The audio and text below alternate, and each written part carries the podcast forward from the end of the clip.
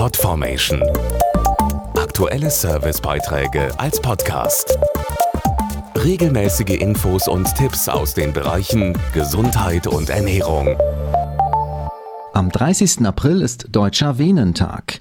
Der dreht sich dieses Jahr vor allem um Venen, die jeder dritten Frau und jedem fünften Mann immer wieder schmerzhaft bewusst werden. Krampfadern. Was man dagegen tun kann und welche neuen Behandlungen es gibt, das klären wir im Beitrag. Krampfadern sind nicht nur aus ästhetischer Sicht lästig, sie erfordern oft auch eine medizinische Behandlung. Bisher werden die betroffenen Venen dabei meist zerstört oder entfernt. Neuere Methoden setzen darauf, sie zu erhalten.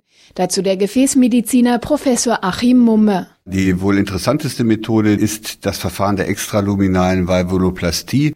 Bei diesem Verfahren wird die Venenklappe repariert. Es wird eine dünne Haut um die Vene gelegt und durch diese künstliche Haut wird die Vene wieder auf ihren normalen Durchmesser zurückgebracht und dann schließt die Venenklappe wieder und es kann das Blut wieder aus den Beinen abfließen. Auf diese Weise gelingt es, die Venen zu erhalten. Um Krampfadern vorzubeugen, sind regelmäßige Bewegung und Sport wichtig. Vor allem rauchen sollte man nicht. Man kann auch Wechselduschen vornehmen oder gelegentlich die Beine hochlegen. Und diejenigen, die eine Bindegewebsschwäche haben oder im Beruf viel stehen müssen, die sollten darauf achten, flache Schuhe zu tragen. Man kann auch Kompressionsstrümpfe tragen. Alles Maßnahmen, die dazu dienen, die Beine zu entlasten.